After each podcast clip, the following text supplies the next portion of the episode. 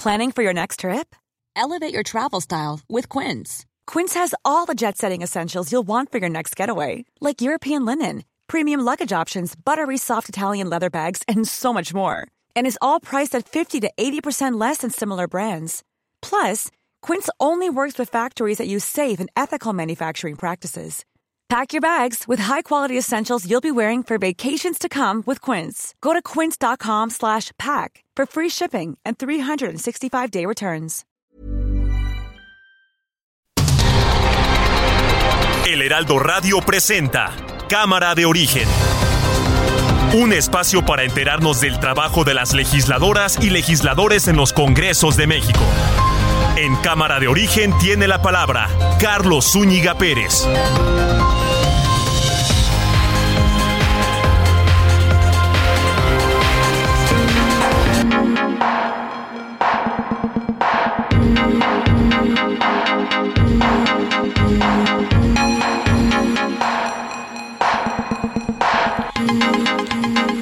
¿Qué tal? ¿Cómo está? Muy buenas tardes. Gracias por acompañarnos en esta nueva emisión de Cámara de Origen. Les habla Carlos Úñiga Pérez en este día 27 de septiembre de 2022 mucha información que vamos a ver. Está compareciendo el secretario de Gobernación, Adán Augusto López Hernández, ante senadores.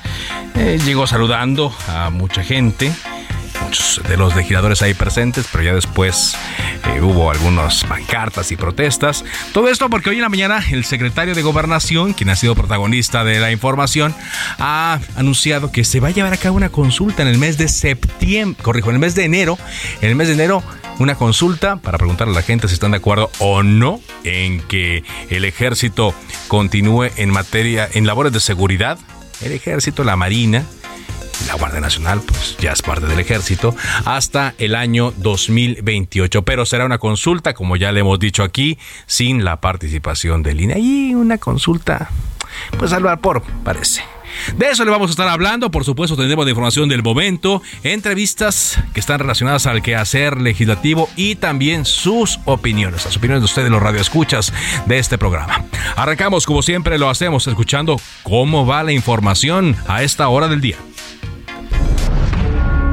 Francisco García Cabeza de Vaca, gobernador de Tamaulipas. Yo creo que todo esto que está haciendo, porque es un show mediático, porque no tiene pies ni cabeza, pues es simplemente para eso, para desviar la atención. En lugar de eso, yo creo que debería dar la cara. ¿Por qué no salir y decir qué es lo que estaba haciendo con el senador Narro comiendo cuando desaparecieron dos marinos que eran parte de las escoltas que llevaba ahí el, senador Narro, que estuvieron comiendo con un presunto narcotraficante y tampoco eh, han aclarado cuál ha sido su participación con el rey del Huachicol? Adán Augusto López, secretario de Gobernación. Pues Américo va a ser, aunque les duela, un gran gobernador de Tamaulipas. Ahora López Rabadán, que yo no voy, no acostumbro a eludir cuestionamientos. Usted preguntó y no necesita rogarme, por favor, como dijo. Usted preguntó que respondiera sí o no elementos del ejército están implicados en la tragedia de Ayotzinapa. No le puedo dar detalles porque me permite y sí, no le puedo, no le puedo dar detalles. Este Sí, eh, él eh, va a dejar el cargo, tengo esa información, y eh, la fiscalía va a nombrar otro fiscal. Vamos a continuar. Hay diferencias y se respetan todos los puntos de vista. Nada más decirle a los padres, los jóvenes de Ayotzinapa, mamás, papás, a ellos me dirijo, de que tengan confianza. Y aquí más de la información del día. Los 21 gobernadores de Morena pidieron al gobierno saliente del estado de Tamaulipas no obstaculizar la toma de protesta de Américo Villarreal, programada para este fin de semana. Así mostraron su respaldo al eh, gobernador electo quien acusa que el actual gobierno busca detenerlo y se reincorporó, como le decíamos ayer al Senado, pues a unos días de que tome posesión, algo que parece inédito.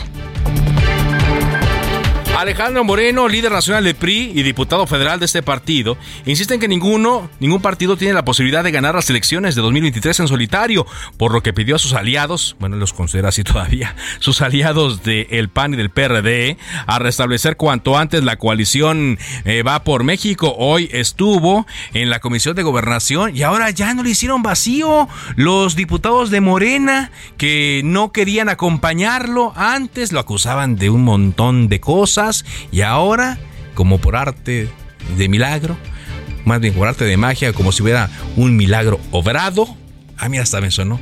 Un milagro obrado, no obrador, un milagro obrado, aparecieron los diputados de Morena. El secretario de Gobernación, como le decía, está ante senadores y dice que él no es un factor de polarización ante el Congreso, como lo dijo el senador Emilio Álvarez y Casa. Por su parte, al comparecer ante diputados, el secretario de Hacienda, Rogelio Ramírez de la O, aseguró que este sexenio la deuda del país ha incrementado un 7%. El día de hoy en la Comisión de Trabajo del Senado de la República se pondrá a discusión y en su caso a aprobación una reforma para elevar de 6 a 12 días de vacaciones al año para los trabajadores. 12 días al año de vacaciones por cada año. Vamos a platicar eh, sobre el tema. Y el titular de la Unidad Especial de Investigación y Litigación para el caso Ayotzinapa, Omar Gómez Trejo, renunció a su cargo. Esto lo confirmó el presidente Andrés Manuel López Obrador. Pues en otro tema, en otro asunto, en otro desaseo que se da en torno a el caso Ayotzinapa, lo que pues no abona evidentemente en la confianza en torno a las investigaciones y la forma en la que judicialmente se está procediendo en este caso.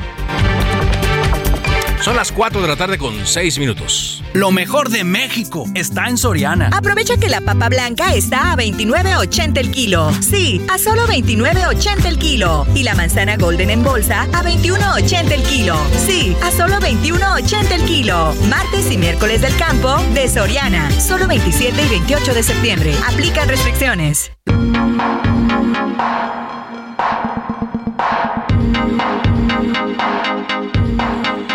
Vamos a avanzar con la información. Son las 4 de la tarde con 6 minutos y ya se alistan en la Cámara de Diputados para votar la desaparición del horario de verano. Este 2022 sería la última vez que se implementa. En la Comisión de Energía se aprobó el dictamen. Está con nosotros justamente y le agradezco que nos acompañe. Manuel Rodríguez, diputado de Morena, presidente de la Comisión de Energía. ¿Cómo le va, diputado? Muy bien, Carlos, qué gusto saludarte. Igualmente. A la orden, como siempre. Solamente un voto en contra del dictamen, 22 a favor. Es, eh, digamos, eh, eh, un buen apoyo en las comisiones a este dictamen, diputado. Sí, por supuesto, son pocas las ocasiones que logramos tener un ambiente tan favorable para una iniciativa, como es el caso este de la nueva ley de usos horarios para los Estados Unidos mexicanos, en donde afortunadamente confluye la buena opinión de prácticamente todos.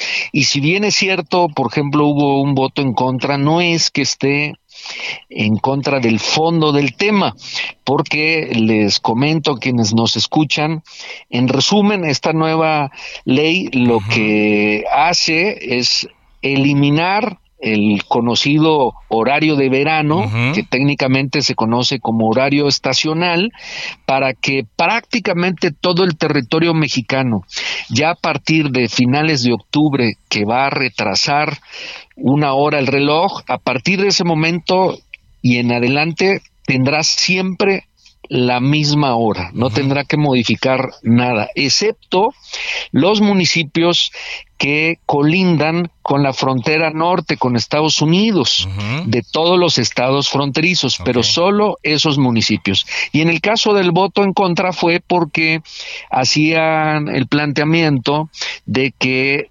todo el estado de Coahuila pudiese continuar con el horario estacional, es de verano, y eh, bueno, pues eh, consideramos que es muy respetable su opinión, sin embargo, el grueso de la opinión considera que debe de permanecer así. Eh, ¿Por qué razón hay esta salvedad con los municipios fronterizos? Porque tienen una relación comercial, tienen intercambio incluso de personas mexicanos que van a trabajar a Estados Unidos, americanos que cruzan a hacer negocios de este lado y pues para que no haya diferencias de horarios, ellos sí van a mantener el eh, horario de verano, pero además comento Carlos que ya eh, la tendencia en Estados Unidos es que también van a eliminar el horario de verano. Ya en eh, la Cámara de Representantes fue aprobado desde marzo pasado y está eh, solo pendiente que el Senado de ese país lo, apruebe para que se elimine. Entonces, bueno, es cuestión de tiempo. Se quedan con la hora adelantada, más bien. ¿No? En Estados Unidos se van a quedar con la, con la hora eh, adelantada del horario. Ya no va a haber horario de verano, pero sí se quedan con la hora adelantada. Eh, por eso me imagino que había la preocupación en, en Coahuila eh, del desfase, pero en el estado completo. Sí, exacto. Y ya no, no, y no cabría la posibilidad, no se deja abierta a que, por ejemplo, si más adelante, si igual Coahuila, igual todo Baja California o Sonora quieren adelantar, se pueda hacer. Eh, digo, siempre hay la posibilidad porque es una facultad que tienen los estados, que tienen los legisladores federales de, iniciativa de ley para o de iniciativa de reforma, una ley que en función de cómo vayan evolucionando las cosas se puede hacer. Sin embargo, este es un primer paso sumamente importante porque vale la pena comentar, Carlos, que el 74% de las personas encuestadas en este país opinan que había que desaparecer el horario de verano por una serie de consideraciones eh, cada una de estas personas. Y bueno pues los que somos legisladores tenemos que escuchar la voz y la opinión de la gente. Y además considerando que con la evolución tecnológica que hemos tenido en los últimos años, el ahorro que se perseguía con el horario de verano, pues terminó siendo ya marginal en los últimos años. Y por el contrario, las quejas y, los efectos negativos pues eran considerables y por eso yo me congratulo que en comisión el día de ayer se aprobó el dictamen con este apoyo y seguramente mañana que sube al Pleno, eh, lo vamos a aprobar los diputados y de ahí pasará al Senado. Ok, ya mañana entonces, mañana eh, sube al Pleno y mañana seguramente se aprueba. Entonces, para que le quede claro a nuestro auditorio, es el último sábado, ¿no? De, de octubre, cuando se atrasa el reloj. Sí. Último sábado, ya atrasa y así, así se va a quedar, ya no, ya no quedará. Eso sí, hay que estar atentos, ¿no? Eh, para que también, ah, ya vea que había unos em, aparatos que automáticamente cambiaban. Yo creo que las telefónicas tendrán que hacer con los celulares y uno tendrá que entrar a la configuración de los aparatos que automáticamente hacían el cambio para que ya a partir del próximo año pues no se haga. Efectivamente, habrá que estar muy al pendiente y seguramente la gente va a estar muy contenta con este cambio para que tengamos todo el año el mismo horario todo el año el mismo horario, salvo los municipios de la zona eh, norte, los municipios fronterizos de todo, ¿no? Baja California, Sonora, Chihuahua, Coahuila, Nuevo León y Tamaulipas.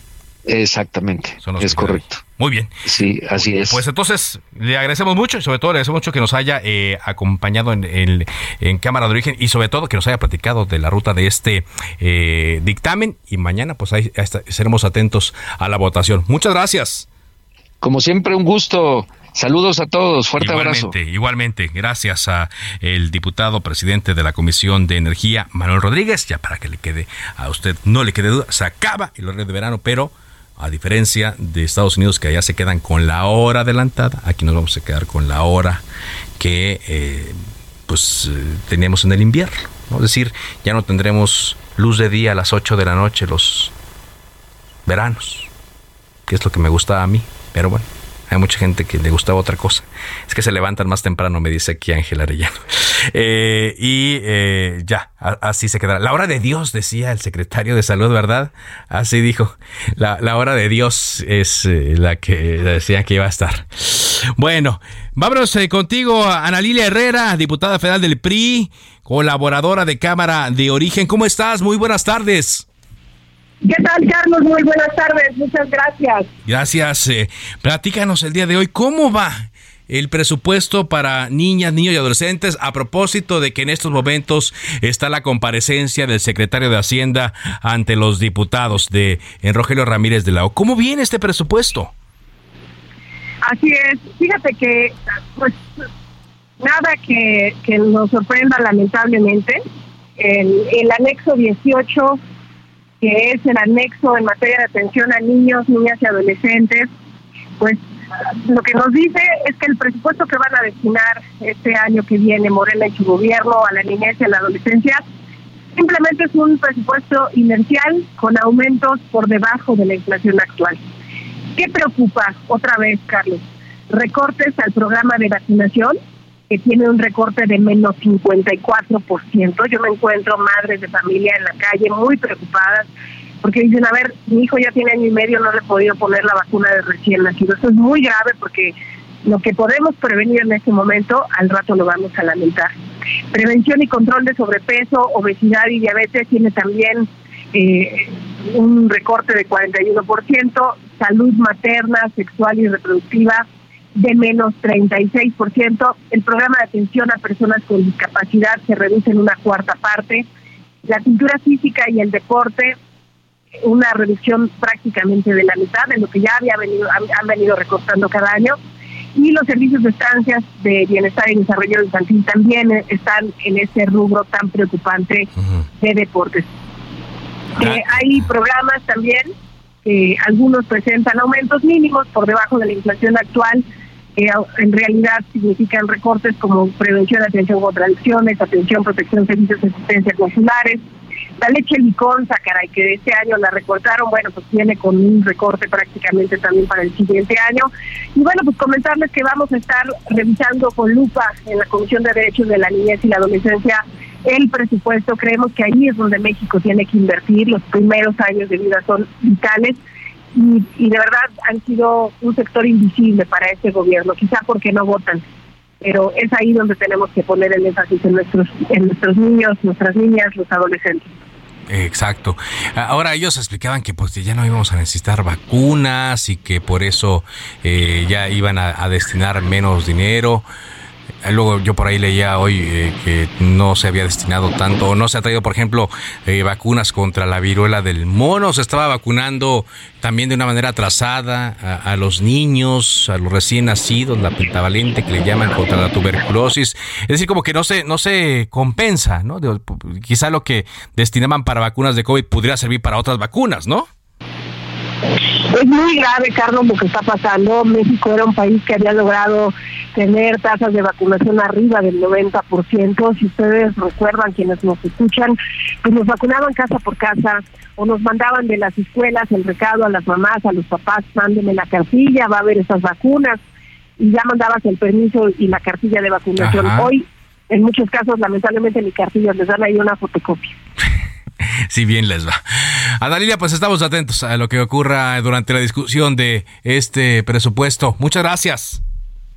Seguimos pendientes, Carlos. Buenas tardes. Gracias. Muy amable, muchas gracias. Justamente ahí en la Cámara de Diputados, eh, como decíamos, eh, y después de cinco intentos, la Comisión de Gobernación de Alejandro Moreno logró quórum, justamente con la presencia de los diputados de Morena que se habían negado a asistir, no lo reconocían, quería que se fuera.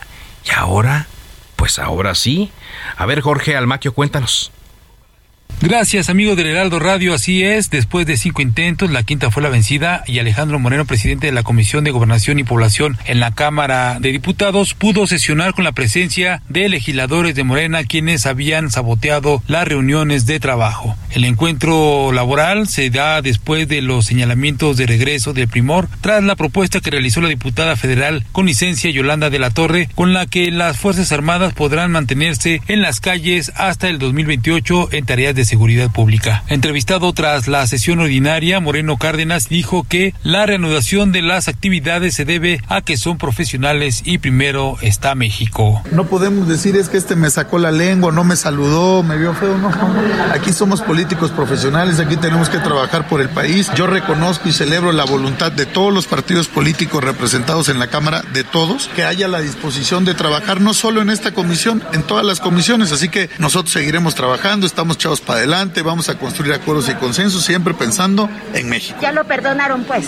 No, no, no, a mí nadie me perdona. Yo lo que le quiero decir, allá arriba está el único al que le rendimos cuentas, así que aquí seguiremos trabajando, aquí se hacen acuerdos, aquí se hacen consensos y se construye por México. Sobre la Alianza Va por México, Alito Moreno aseguró que están trabajando y aunque la alianza no puede ser camisa de fuerza para nadie, está claro que ningún partido por sí solo puede competir y ganar las elecciones, por lo que tienen que ir juntos. Insistió en que, a pesar del diferendo recientemente registrado en materia legislativa, se deben impulsar las coincidencias, hacer a un lado las diferencias, pensar en México y pensar en México es fortalecer, dijo, la coalición, ver hacia adelante y replantear el trabajo que se viene haciendo no solo en el aspecto de la competencia laboral, en el aspecto legislativo y también en la construcción de gobiernos de coalición. Amigos del Heraldo Radio, es el reporte que les tengo.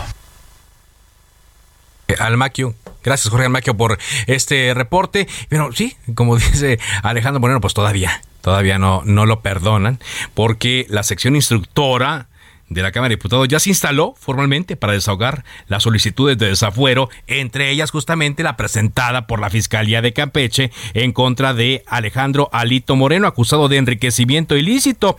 El presidente de este órgano, Jaime Humberto Pérez, pues dijo que no hay un acuerdo político entre Morena y el PRI para evitar el desafuero de Alejandro Moreno dijo que sería una acción irresponsable pronunciarse sobre ese supuesto. Él dice que el trabajo de la sección instructora se va a desarrollar conforme a la ley, independiente de que en 2023 y 2024 sean años electorales. Vamos a ver si es cierto, vamos a ver si cumple o no. Vamos a ver si este procedimiento pues sigue en su curso o por ahí se desvanece, ¿no? Como pueden ocurrir muchas veces las cosas. Vamos contigo, Iván Saldaña, ahora a Palacio Nacional, porque hoy una reunión de gobernadores de Oaxaca, Chiapas y Veracruz con el presidente Andrés Manuel López Obrador. Te escuchamos con tu reporte.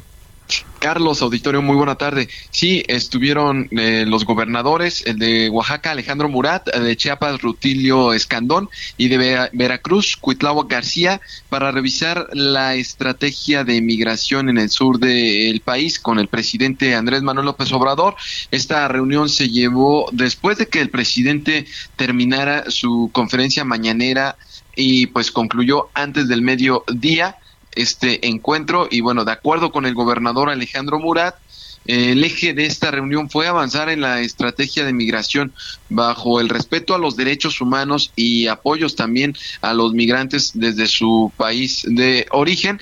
Rechazó eh, Carlos que pues se abordara sobre pues una eventual un eventual reforzamiento militar en la frontera sur de México dijo que es al revés que se ha planteado de que pues se ha avanzado y de que los números demuestran que poco a poco se ha ido disminuyendo el tránsito de personas por estas entidades, por el territorio nacional, y dijo que eso pues eh, eh, los impulsa más a redoblar los esfuerzos para seguir de manera permanente coordinados y con ello eh, solucionar el problema de la migración y ayudarlo, dice, desde su país de origen. También el presidente se, se, se le preguntó sobre la visita que va a hacer el presidente López Obrador el fin de semana en Oaxaca. Va, va a supervisar el plan de apoyo a los damnificados del huracán Ágata y pues dijo que sí, eh, dijo Alejandro Murat, que eh, va a pedirles cuentas a los presidentes municipales,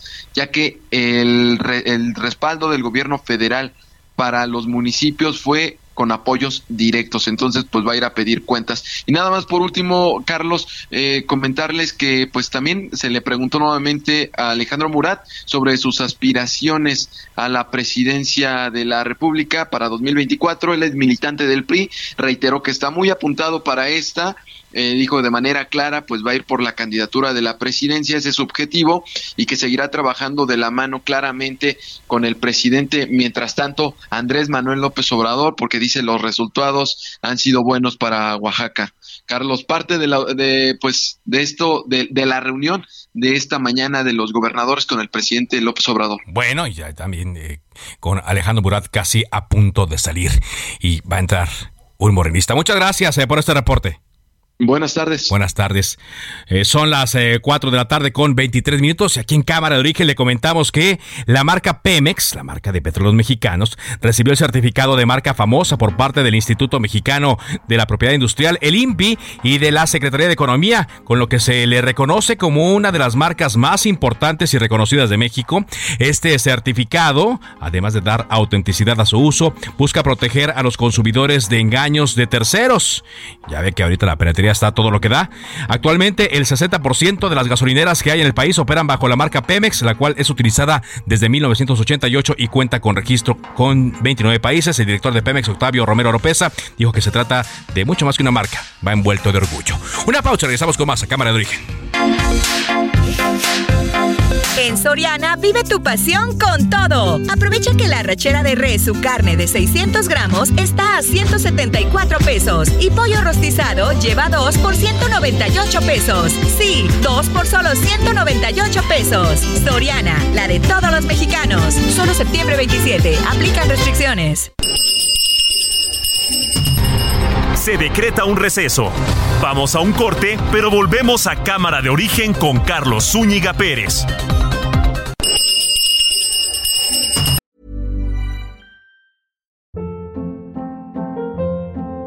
Hold up. What was that? Boring. No flavor. That was as bad as those leftovers you ate all week. Kiki Palmer here, and it's time to say hello to something fresh and guilt-free. Hello Fresh. Jazz up dinner with pecan-crusted chicken or garlic butter shrimp scampi. Now that's music to my mouth. Hello Fresh. Let's get this dinner party started. Discover all the delicious possibilities at hellofresh.com.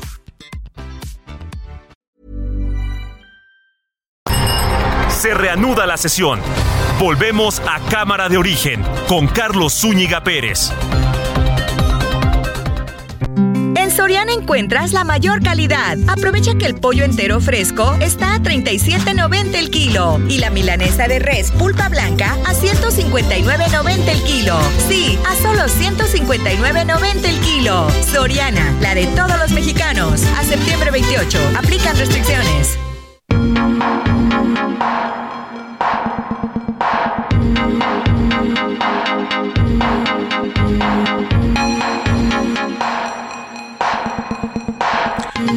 Avanzamos con la información en Cámara Origen, son las 4 de la mañana con 30 minutos. Decíamos que en el Senado está eh, ¿Qué dije yo? ¿4 de la tarde?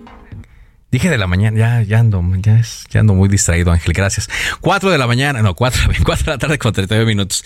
Ya es que este, esta semana ha sido de muchas cosas. Sí, el horario ya me, ya me está afectando y todavía no. Por andar diciendo lo de la hora de Dios como predicador, ya ves. Bueno, le decíamos que está en el Senado de la República la comparecencia de Adán Augusto López Hernández, el secretario de Gobernación. Ha estado hablando del ejército y de sus labores que, de acuerdo a una minuta que se aprobó en la Cámara de Diputados, se ampliarían hasta el año 2028. Eh, y bueno, en el Grupo Plural están revisando lo que están haciendo eh, otros legisladores. saludo a Gustavo Madero, senador de este Grupo Plural. ¿Cómo le va, senador? Hola Carlos, buenas, eh, buenas tardes, tardes, sí, no, sí, buenas madrugadas. Ando en horarios de Australia, casi, casi. Pero aquí andamos. Claro, el horario de Dios, como dice.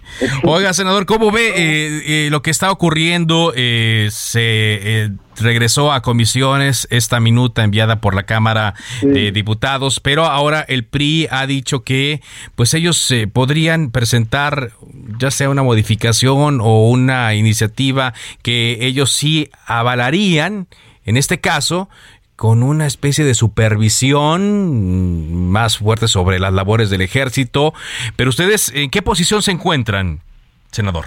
Pues eh, de mucha suspicacia, porque esta iniciativa está engendrada con el semen de la corrupción, así te puse yo, fíjate. Eh, esta de origen el presidente de la República ya reconoció que es iniciativa suya, pero que la presentó a través de una diputada del PRI, que ahora ya pidió licencia, y después de un hostigamiento, eh, fusilamiento mediático a Alejandro Moreno, el presidente del PRI, y una vez que se forma la sección instructora y llega el pues el procurador de justicia del gobierno del estado de Campeche para pedir el desafuero, Alejandro Moreno acepta apoyar esta iniciativa y romper sus compromisos con el PAN y con el PRD. ¿Qué compromisos, Carlos? Pues el compromiso de no apoyar la, la militarización y el compromiso de no hacer reformas a la Constitución, esa famosa moratoria constitucional que se firmó en la Cámara de Diputados. Sí. Rompe así el presidente del PRI con esos dos compromisos pasa en la Cámara de Diputados y llega al Senado. En el Senado no junta los votos suficientes, la retira y la manda a comisiones y ahorita andan eh, en dos, dos vías. Una es tratar de conseguir los, los votos del TRI este, mediante algunas modificaciones que pues eh, lo que pasa es que no se me cree este gobierno porque todo esto lo pusimos en los transitorios hace casi cuatro años, en marzo del 2019, obligamos allí a que la guardia fuera de carácter civil y el gobierno del presidente olímpicamente la desconocieron, la militarizaron desde el principio y también incumplieron el otro transitorio, el séptimo, que obligaba a fortalecer a las policías de los estados y los municipios, las policías civiles. Entonces, pues el PRI cándidamente, no sé si cándidamente, o con qué motivaciones está diciendo que ahora eh, está considerando eh, apoyar y dar los votos que le faltaron en esta primera votación. Esto será la próxima semana, Carlos, será en la primera semana de octubre, el martes o miércoles, cuando ya se, se pase al pleno. Ajá. Muy bien. Ahora, ustedes habían eh, fijado la postura como parte del grupo plural que iban a votar en contra de, de, esta ampliación. Y aunque vengan las modificaciones que se estarían trabajando entre el PRI y Morena, se mantiene así. Voto en contra.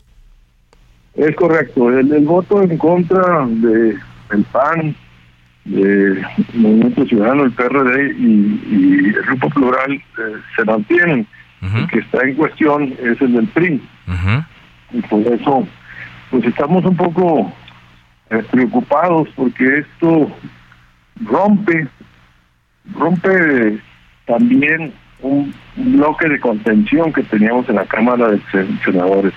Esta minuta, si tú te acuerdas, es un déjà vu eh, de lo que pasó en febrero del 2019. El presidente Andrés Manuel también mandó la iniciativa para entonces formar la Guardia Nacional, la mandó militarizada y el bloque de convención le dijimos que no pasaba, que pasaba solo que hiciéramos civil y con esos transitorios, que no cumplió y que ahora pues el PRI está diciendo que él cree que en esta ocasión el PRI sí les va a cumplir. A mí se me hace muy preocupante lo que está pasando en el Senado y en el país, eh, Carlos, porque el proceso de lo militarizado estaba entrando como una metástasis. Sí, ajá. Hay, el, Chile ya identificó 227 eh, funciones civiles que ha absorbido el ejército. Un presupuesto enorme eh, que ya la coloca como el principal ejecutor del, del gasto.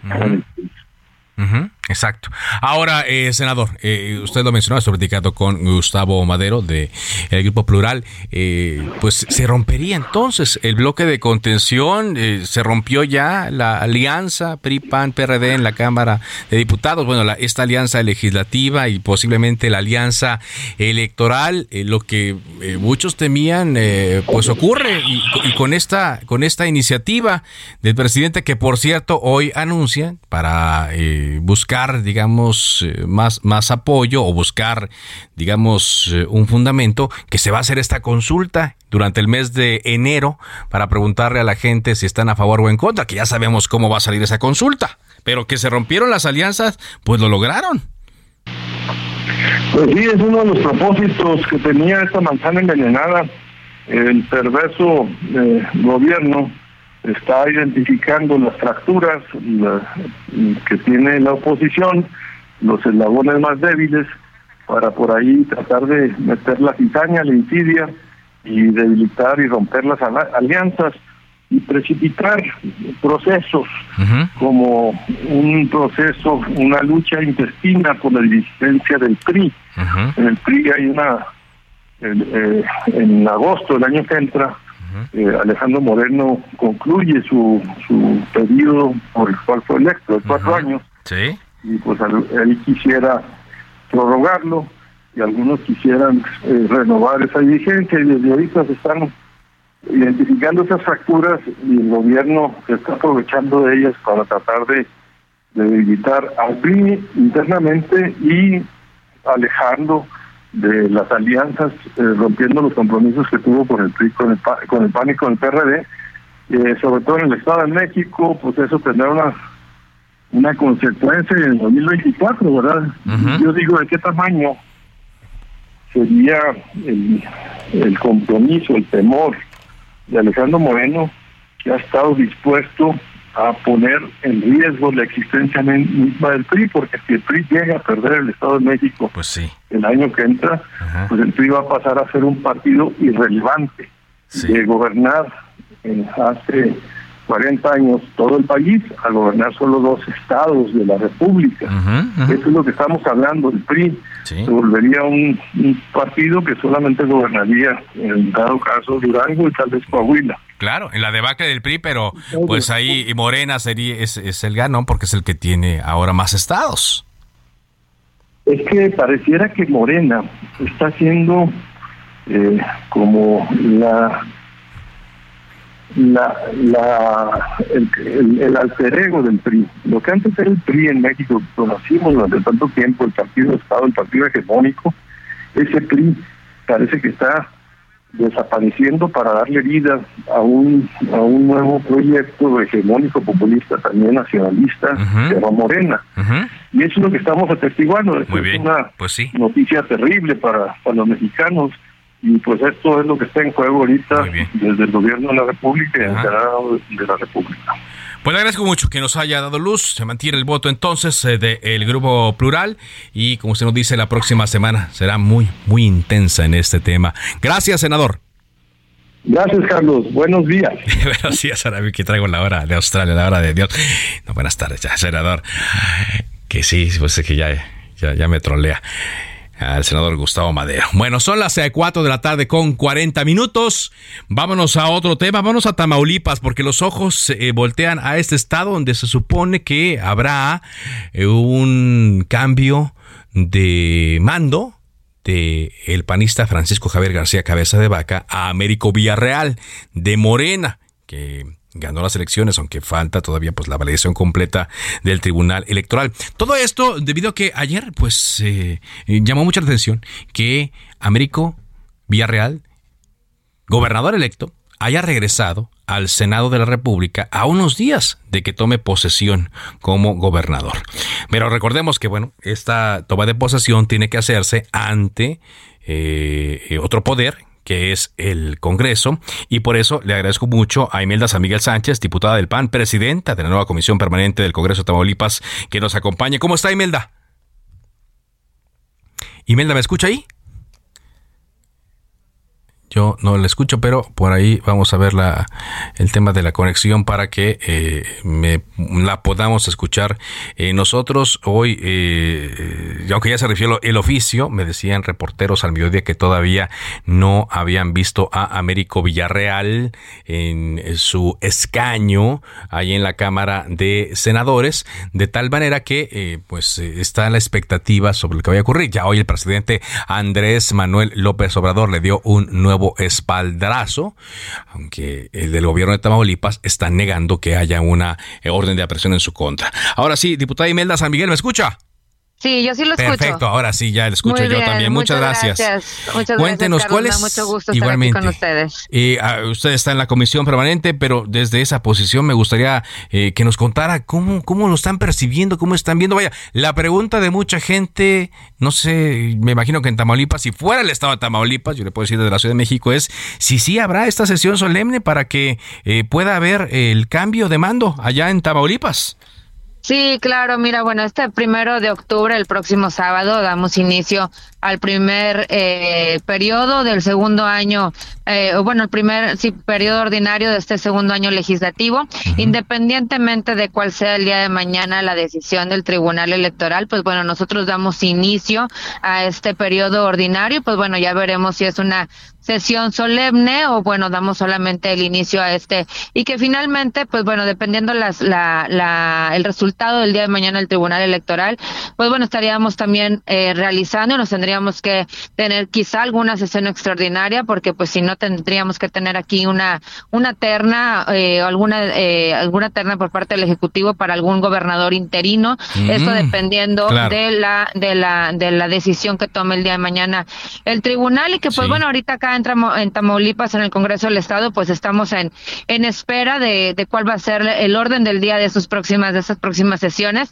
Y pues bueno, todo el trabajo que tenemos como legisladores, pero sobre todo nuestra obligación de estar eh, presentes para cualquiera que sea la situación. Muy bien, bueno, es, importante que usted, eh, y aquí usted me lo menciona, independientemente de que ustedes ya se están adelantando y están previendo eh, todos los escenarios que la ley contempla, entre ellos pues hasta poder nombrar, en caso de que así se requiera a un eh, gobernador interino, ¿sería en este caso?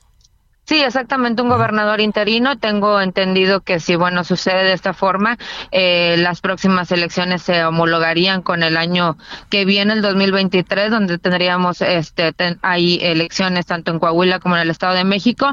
Pero bueno, ya esas cuestiones electorales se verán posteriormente. Pero bueno, nosotros como legisladores, ahora el próximo primero de octubre, el próximo sábado, tenemos la sesión y este iniciamos este, este segundo año legislativo, teniendo ahora sí o no teniendo eh, una sesión solemne y pues bueno, muy respetuosos los diputados de todos los resultados que se vengan y el trabajo que a nosotros nos corresponde hacer. Ayer tuvimos la junta de la comisión permanente en donde bueno pues se llevaron a cabo también los trabajos legislativos y, y, seguir seguir en pie seguir en forma y sobre todo defendiendo a Tamaulipas. Defendiendo a Tamaulipas eh, pero yo yo le decía de la expectativa que hay aquí quienes eh, cuentan más pues son los eh, tamaulipecos ¿no? que acudieron a las urnas el pasado mes de junio y que participaron en esta elección sea lo que sea, digo, obviamente sin el afán de, especular y, sobre todo para tranquilidad de los eh, habitantes que nos escuchan allá en Tamaulipas, eh, desde el Congreso se darían estas condiciones para que haya gobernabilidad, pase lo que pase, pase que decida otra cosa el tribunal o pase que asuma Américo Villarreal. Sí, claro que sí. Nosotros tenemos que seguir trabajando por el bien de Tamaulipas. Eso es lo que los tamaulipecos desean, independientemente de las de las decisiones que se tomen el día de mañana. Que podemos ver que, que pues es muy lamentable lo que se está viviendo hasta el día de hoy, todas las pruebas que se han entregado. Independientemente de todo esto, nosotros tenemos que seguirle dando resultados a, a, Tamaulipas y defendiéndolo en el aspecto de que, bueno, hoy eh, Tamaulipas tiene un rumbo. Estamos ya dentro de las siete entidades mejores evaluadas en temas de seguridad somos el tercer lugar en inversión extranjera, estamos dentro, dentro de los 10 estados con mayores empleos generados y bueno, tenemos hasta el día de hoy unas finanzas sanas, eh, a pesar de la pandemia que se nos, que se nos atravesó, siempre tratamos de buscar que, que Tamaulipas tuviera un, financiamiento y eso es lo que tenemos que seguir eh, cuidando en nuestro estado, que siga un buen rumbo. Podemos ver que hoy los, los este, otros estados eh, tienen una incidencia delictiva muy fuerte. Tamaulipas estuvo así en esas circunstancias. Hoy hemos eh, se ha tratado y llegar a los mejores lugares en cuestiones de, de, políticas públicas, en, cuestión, en cuestiones de seguridad.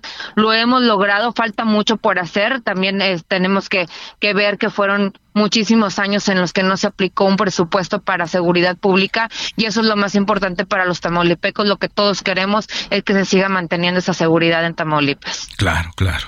Ahora, bueno, pues sí, está muy cerquita de, aunque las elecciones fueron el 5 de junio, eh, vuelvo al tema del doctor Américo Villarreal, eh, pues eh, está muy cerquita ya de la toma de posesión esta fecha, como usted lo dice, depende del Tribunal Electoral, del Poder Judicial de la Federación, pero bueno, aquí el Congreso del Estado es el anfitrión de, la ceremonia, de la, del, cambio de mando, porque dicen no es cambio de poderes, no, pues es el mismo Poder Ejecutivo, solamente cambia el titular. Y ya, ya definieron o están por definir la hora en la que se haría eh, esta ceremonia o la instalación de, de, la sesión solemne del Congreso?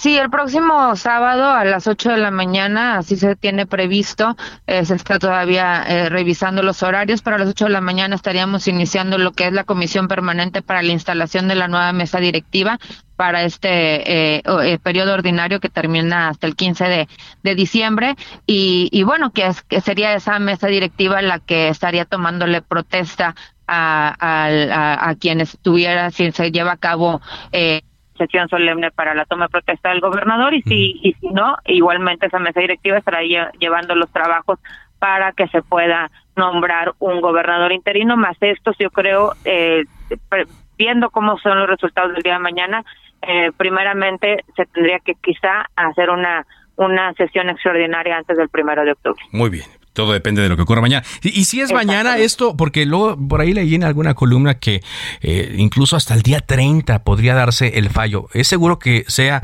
mañana, eh, miércoles 28?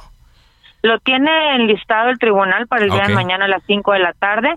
Pues bueno, este, eso es lo que se tiene hasta ahorita. Pudieran a lo mejor postergarlo, mm. pero eh, pues bueno, se tiene enlistado para el día de mañana a las 5 de la tarde la decisión del tribunal. Muy bien, muchas gracias, diputada. está muy bien, muchas gracias. Gracias a Imelda San Miguel Sánchez, diputada del PAN. Bueno, ahí están ya todos los escenarios. Bueno, rápidamente le comento que el Senado de la República está discutiendo una reforma para elevar de 6 a 12 días de vacaciones al año para los trabajadores y está con nosotros la creadora de esta iniciativa, la senadora Berta Carabeo. ¿Cómo le va, senadora? Muy buenas tardes. Muy buenas tardes, Carlos. ¿Cómo está? ¿Cómo está usted y su audiencia? Muy bien, muchas gracias. Pues atentos a, a, esto que ocurra. ¿Está discutiéndose en comisiones esta iniciativa? Así es, así es, ya se está discutiendo en comisiones. Precisamente su nombre lo estaba, estaba viendo y aquí tengo la imagen. Ajá, muy bien. Y va muy bien, va déjame muy bien. decir. Ajá. Ahora, eh, pues mire, nosotros los trabajadores, pues eh, felices de la vida, ¿no? Que, que esto ocurra, pero no sé cómo lo han recibido en el sector patronal, qué impacto habría en las empresas de esto. Pues eh, sí, de acuerdo con el sitio World in, Data, en México durante el año de 1951 se trabajaron 2.431 horas. Ajá, sí. Y en comparación con el 2017, pues representa una disminución de tan solo el 8% en comparación con las horas trabajadas en la década de los 50. Yo que si, si hablamos de esto, esta cifra económica, pues contrasta con la de países modelos en materia sindical, laboral y de crecimiento económico como Alemania, que en que en 1951 tuvo un promedio de 2.402 horas trabajajadas, pero ya en el 2017 disminuyeron, fíjese usted, casi la mitad. Ah, caray. 1.354, ¿sí? Ajá. Entonces, yo creo que esto es, es muy importante. Sí. Y, sobre todo, ¿por qué? Porque aquí en México nos estamos quedando atrás. Ajá. En ese sentido, cabe destacar que entre, los 60, 1960 y 2021, Alemania ha crecido en 20 veces sus ingresos. Eh, eh, eh, es importante porque hace un balance significativo. Claro, o sea, crece, crece la productividad al tener trabajadores más, más descansados, pues van con más ganas a trabajar. Quiere decir que el debido descanso no ha mermado la productividad económica, que es muy importante. Y, además queda de manifiesto que el crecimiento económico y el progreso de, de cualquier país, de cualquier nación, también requieren una cultura de descanso, que sea digno trabajador y que permita a todas y todos disfrutar del derecho al ocio. Muy bien. Yo creo eh, que es importante. Claro. Eh, bueno, eh, está ahorita el artículo 76 de la ley del Federal del Trabajo que dice los trabajadores que tengan más de un año de servicio disfrutarán de un periodo anual de vacaciones pagadas que en ningún caso podrá ser inferior a seis días laborales. Entonces aquí se cambiaría la redacción a 12 días. Así es. Eh, esta cifra, bueno, y de acuerdo con la Ley Federal del Trabajo, que mm, se acaba de mencionar en su artículo doceavo, en nuestro país únicamente se gozan de seis días de vacaciones en el primer año. Claro. Eh, y en un nuevo empleo, ¿verdad? Sí, y esta cifra pues, nos coloca a la par de naciones como China. Ajá.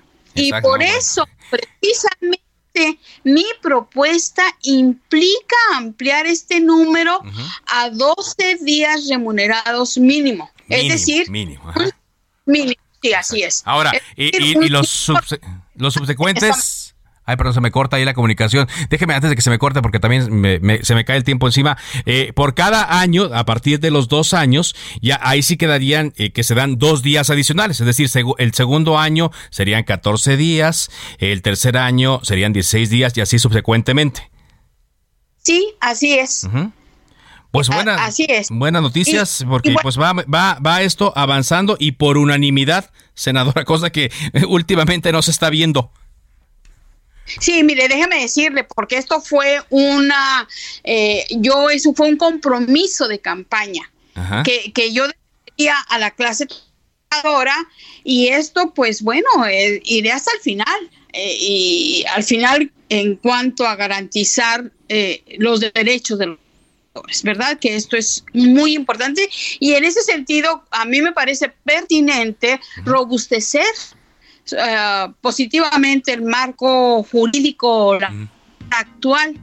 Y en virtud de ofrecerles a los mexicanos, pues usted sabe, una mejor calidad de vida, pues para que impacte el buen desempeño laboral como eh, un mejor goce del descanso y del tiempo libre para pues, para actividades de ocio que, que yo que nos hacen falta, ¿no? Nos hacen falta a todos. Ya me quedan 20 segundos, dígame, de aprobarse la ¿eh? iniciativa, eh, ¿cuándo entraría en vigor?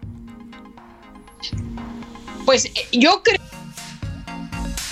tendría que subir al pleno, ¿verdad? Primera, ya después eh, de que se de que pase de las comisiones, se suba al pleno. Sí. Y bueno, esto es, importante. Comisión, ya sabemos que, pues para continuar. Bueno, ya se me acaba el tiempo, senadora. Pero le, le agradezco mucho y siga aquí en Heraldo Radio. Muchas gracias por su información se cita para el próximo programa. Cámara de origen, a la misma hora, por las mismas frecuencias del Heraldo Radio. Se levanta la sesión.